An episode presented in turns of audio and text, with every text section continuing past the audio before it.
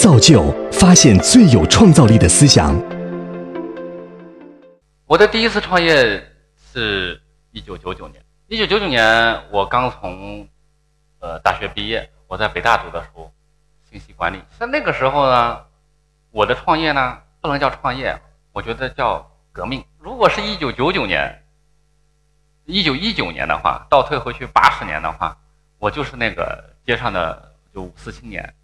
我们有时候也不能把这光以为那个那个时候的人，他就是抱着救国救民的那种态度去在做事情。在你年轻的时候，你都是有一种热情，那种热情盲目，盲目的可怕。但是那种盲目是非常非常可爱的盲目，很真诚的一种盲目。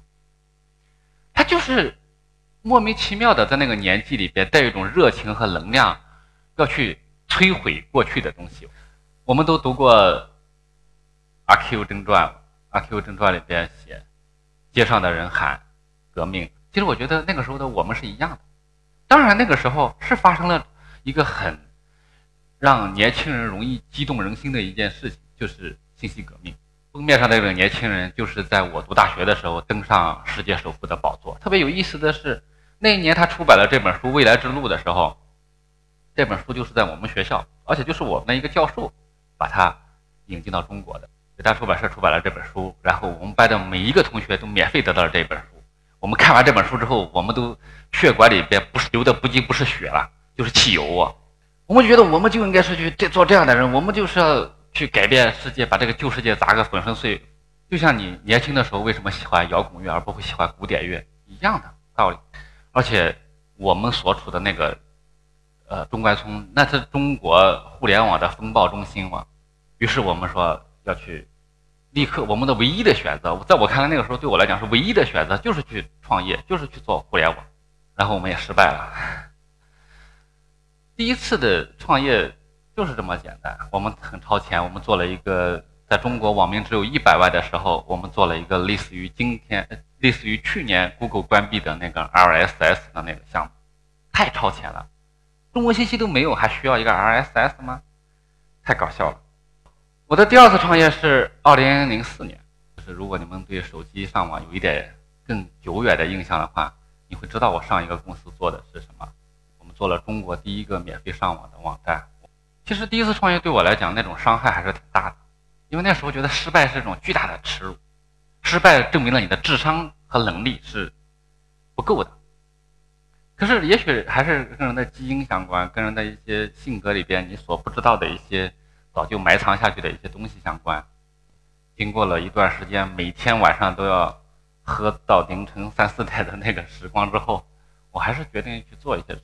我有时候想，可能跟第一次的那个时候的激动盲目不一样的是，那个时候就更渴望证明自己。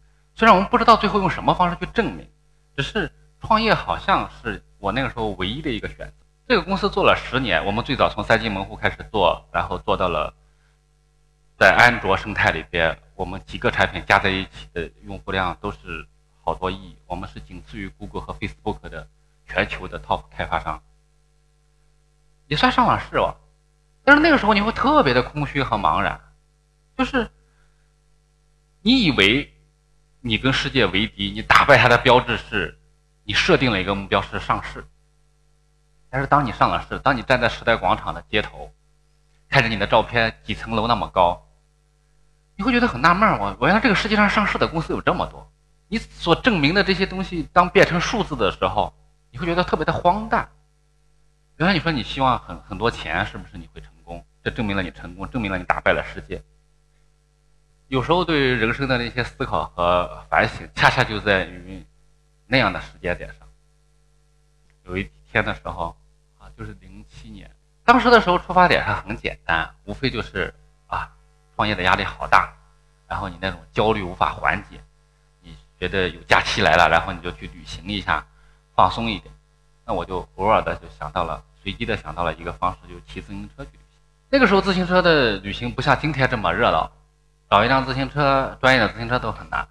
那我那天心血来潮呢，我就借了一辆自行车。我的第一次旅行选择了在法国，法国南部蓝色海岸线。所以呢，人生有时候真的是也是测不准，就是有一天一个改变你的机会就在那里发生了。当我在从波尔多开始骑，骑去巴约纳，然后转到到尼斯，在蓝色海岸线上，真的非常非常美。每一次出发的时候呢，你都觉得特别特别的兴奋和开心。每一次路上的时候呢，你都会觉得风景都每一次比一次迷人。等到你每次回来的时候，你会发现，你越来越爱自行车。路上也有很多发生很多事情，旅行的时候就是这样了，他经常总是有很多事情发生，然后这些事情就开始对你有很多的影响。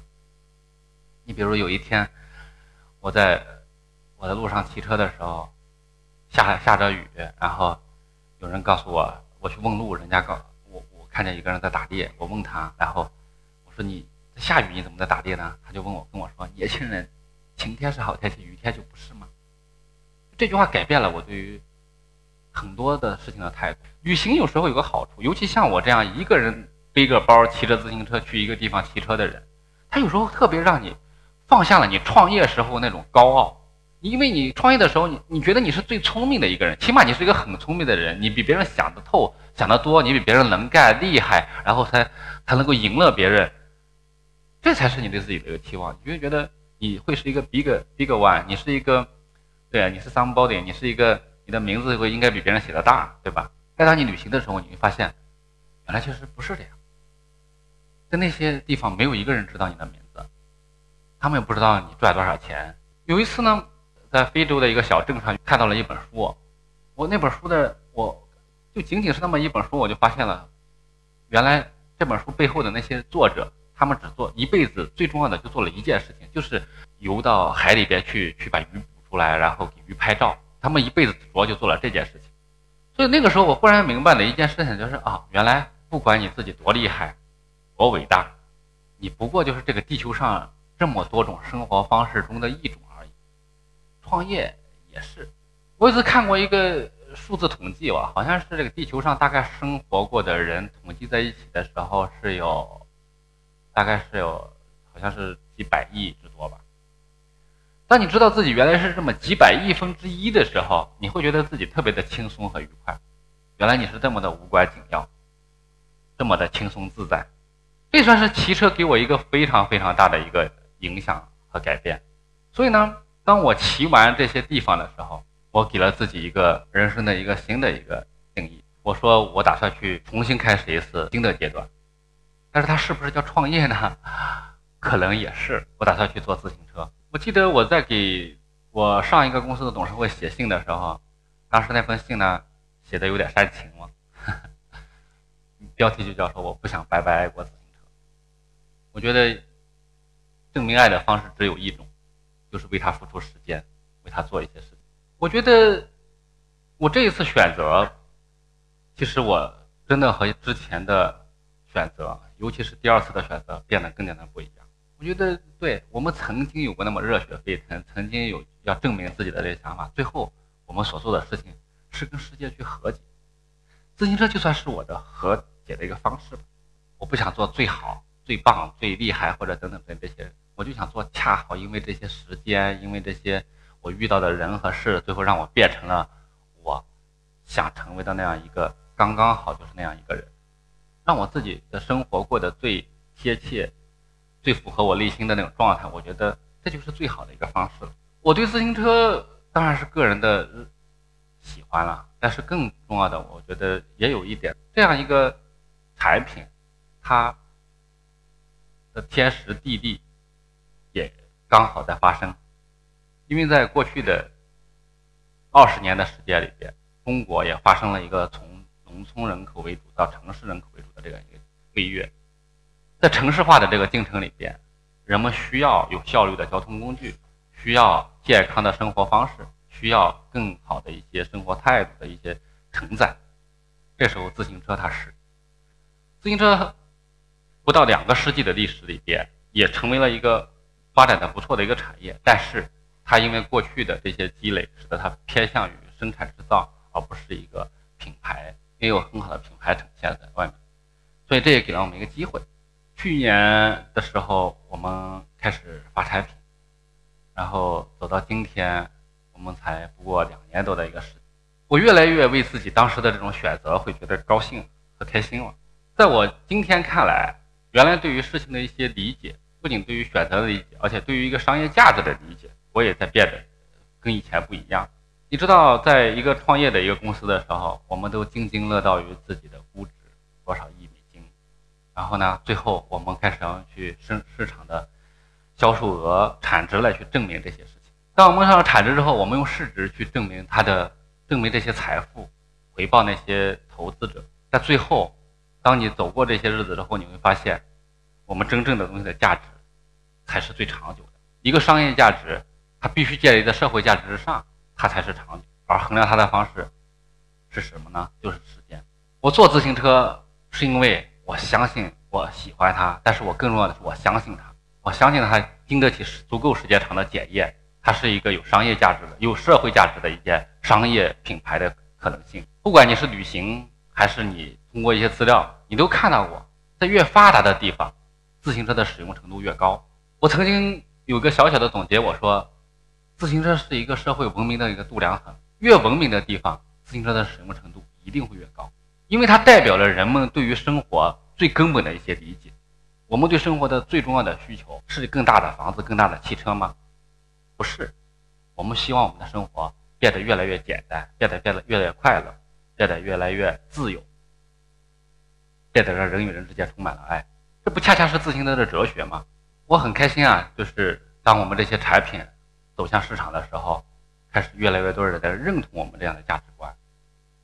我也很希望我们的商业价值能够得到最好的体现。但是，我并不着急。